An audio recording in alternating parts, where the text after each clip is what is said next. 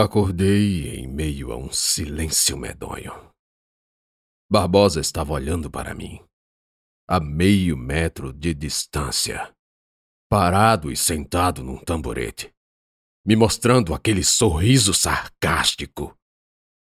Via-me dormir, como um par de um casal que primeiro acorda e em seguida aprecia o sono do outro.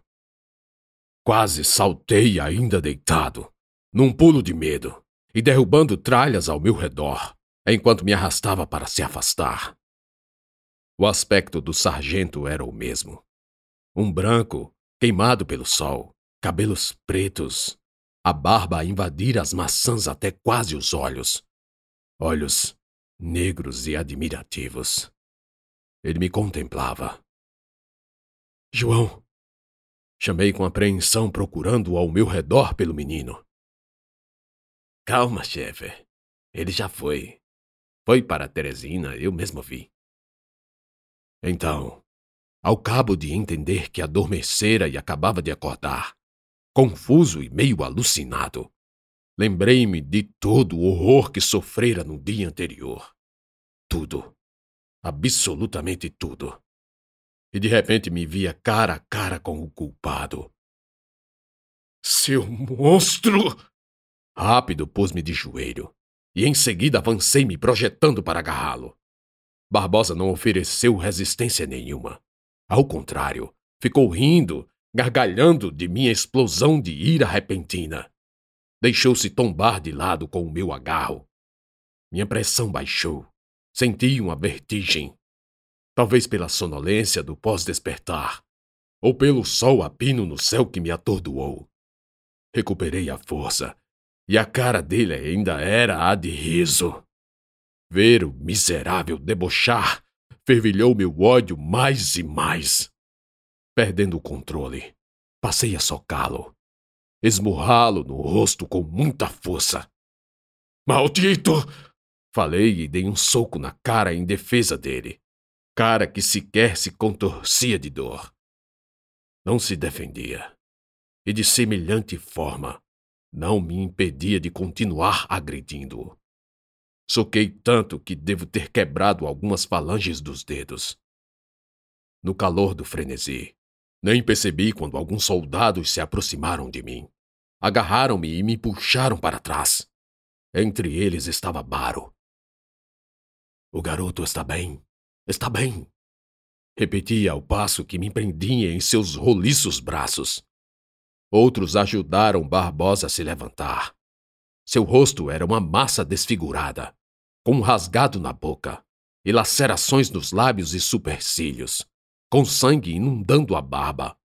Não pude deixar de sentir a malignidade, o mal absoluto, a maledicência que emanava da áurea horripilante nas bordas de Barbosa. Ele deu uma cusparada o bolo de sangue se espalhou na terra. Olhou para mim e ainda teve a audácia de rir novamente. Chefe, falou embromado.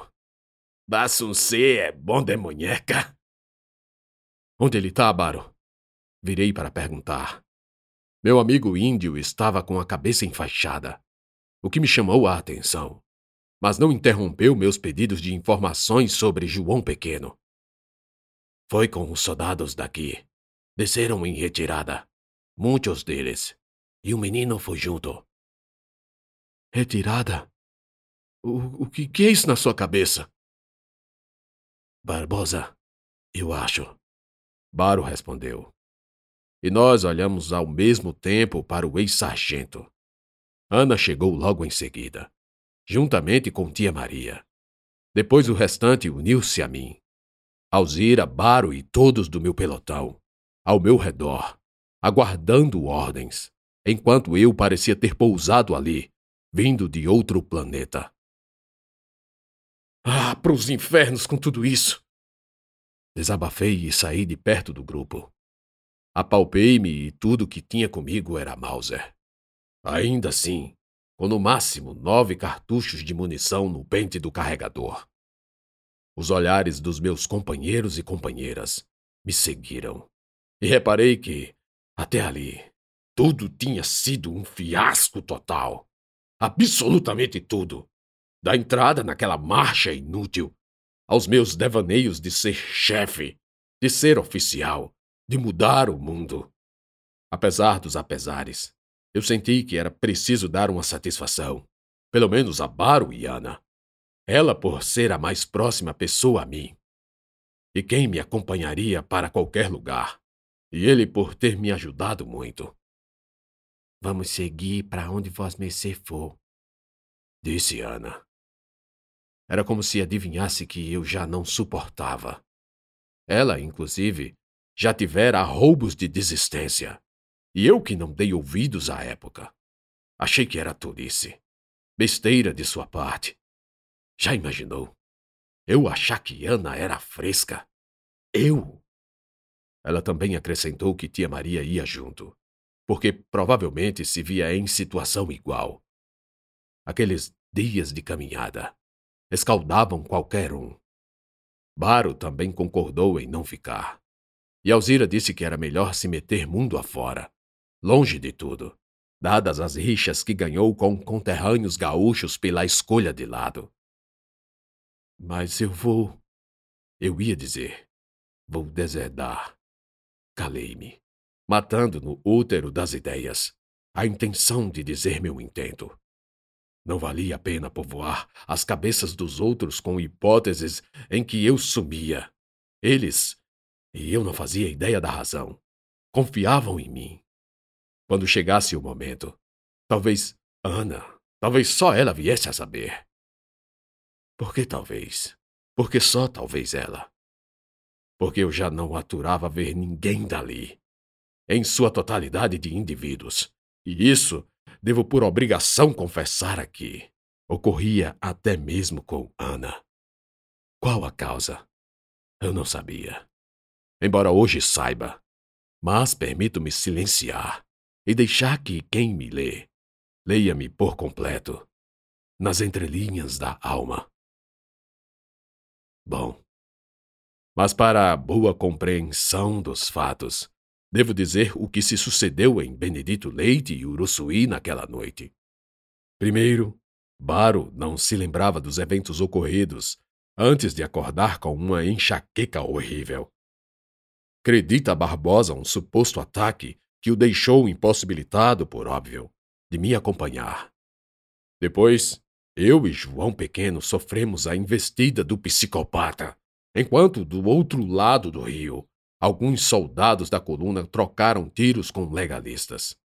Estes, temerosos quanto à capacidade dos rebeldes, bateram em retirada e anunciaram ao restante da tropa estacionada nas cidades que milhares e milhares de revoltosos armados até os dentes, desciam devastando tudo, não fazendo prisioneiros, matando mulheres, crianças e idosos. Um tremendo boato, pois quase a metade do nosso efetivo caía em frangalhos, arruinado por moléstias, principalmente a malária. Eu já falei que Uruçuí e Benedito Leite são duas cidades que espremem o rio Parnaíba a certa altura. A primeira fica no Piauí, a segunda no Maranhão. As duas foram escolhidas pelos governistas como bastião de defesa de todo o Piauí, já que assim eles mobilizariam tropas dos dois lados do rio, que divide os estados. Um contingente de quase três mil homens. Isso demandava comida, muita comida, remédios, suprimentos, sem contar que a cadeia de comando passava por muitos oficiais, o que demandava entrosamento. E abro um parêntese para dizer: por mais organizado e preparado que seja um exército, ainda é preciso contar com o imprevisto. Que numa guerra tem esse nome, mas significa o que não se vê, embora se preveja. Difícil compreender? Só saiba que algo sempre sai diferente do que se planejou. Sempre. Foi assim que um chamado Jacó Gaioso, comandante em chefe das forças do Piauí, assumiu a estratégia tosca de, naquela noite, se sitiar com seus combatentes mantendo-os dentro dos limites das cidades. A ordem era atirar a esmo, com rajadas em meio ao escuro de onde supostamente o inimigo viria, e isso com a intenção de afugentá-los. Dessa maneira fizeram, metendo bala a rodo, em tudo que dava as caras, de animais a almas penadas, e até mesmo nos próprios soldados descuidados, como se viu depois pelos registros de baixas por fogo amigo. De um lado, tropas de Uruçuí atiravam no breu negro da noite. Do outro, os que estavam em Benedito Leite faziam o mesmo. Todos do mesmo grupo, os legalistas. Havia muita munição enviada pelo governo federal. E o fogo cerrado, sem cessar, fazia com que ambos os lados achassem que era o exército Prestes que obliterava os inimigos nas duas frentes do confronto. O pavor generalizado diminuiu o moral e ânimo da tropa e, e instalou-se um estado de pânico, a ponto de travarem uma batalha com eles mesmos, ao cúmulo do amotinamento. Finalmente, quando a munição acabou, debandaram, tomados pelo desespero. Eu mesmo vislumbrei quando cheguei em Uruçuí o medo estampado em cada face de ansiedade. Não era para menos, pois do outro lado do rio, o tiroteio mais se igualava ao inferno na terra. Mas quando adormeci e não vi o que se deu, soube só depois que, ao fim da última bala, todos correram por todos os lados. Na tentativa de sair com barcos, alguns caíram na água, em plena madrugada, cegos pela falta de luz, ou a pouca das lanternas. Muitos morreram afogados, ou de medo, ou os dois. Acho que João Pequeno tentou me acordar, embora sem sucesso, porque meu corpo fora alvo de uma descarga exaustiva de todas as sensações. João Pequeno sumiu. E depois outro que sumiu foi Barbosa, tomando um rumo ignorado. A coluna empreendeu uma perseguição feroz no encalço dos que fugiram. Meu grupo ficou na maior parte do tempo na retaguarda. Andamos em algumas outras cidades, numa passagem rápida preenchida por pequenas escaramuças. Correram-se assim alguns dias até chegarmos à cidade de Floriano, onde houve um descanso prolongado, como se deu em Porto Nacional. Ao contrário da primeira vez, entretanto, Agora em mim frutificava desejo de deserção.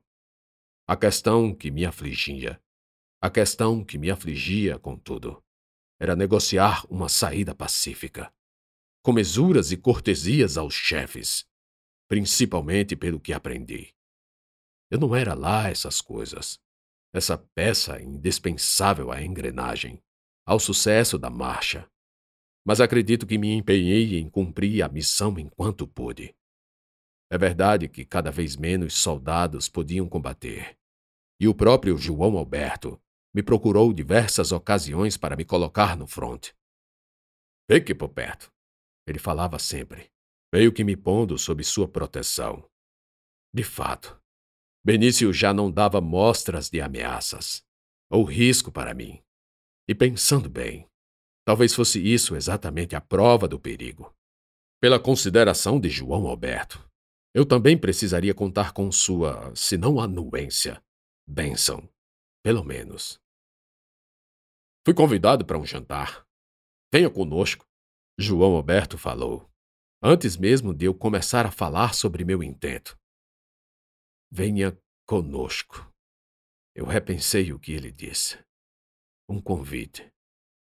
Um chamado para dividir com ele a mesa de algum anfitrião muito importante aquela consideração, estima, a confiança acima de tudo, me fez pensar duas vezes em ficar. Não só duas vezes, mas várias. Era penoso, custoso, difícil dizer não quando alguém me dava valor. Ainda mais eu, um matuto esquecido, que pelas letras e agilidade mental Me sobressaí em meio a outros tantos. Aceitei o convite, orgulhoso e triste ao mesmo tempo. Ao entardecer, me arrumei, com bom asseio para um jantar, e fui. No caminho me acudiu o pensamento de que poderia ser até a ocasião de falar para cada um dos chefes, num tom sereno, com reverência, agradecendo. Isso, agradecer acima de tudo, pelo aprendizado, dar a eles o conhecimento sobre a importância que tiveram para a minha vida. Primeiro lembrei-me de Távora e de como ele tinha sido amigo desde o princípio, quando compartilhamos nossos gostos literários. Quando li um trecho da Divina Comédia, e ele me fitou como se fitasse um Neandertal falando. Já me ia passar a recordar de outro chefe querido, quando me atacou uma ideia. E que ideia! Bravia e indomável. Tentei afastá-la, mas a maldita ideia não me deixava contemplar frases e discursos que deveria falar. Custava-me a escolha das palavras, que vinham, mas se emaranhavam e iam descartadas. Que ideia! Abriu asas e entrou a voar por dentro de meu cérebro, querendo sair, escapar em ações, lutando comigo. Ele não vai querer, pensava ao mesmo tempo, em que também insistia. Tente. Ele pode aceitar. Que ideia! A melhor ideia que já tive na vida.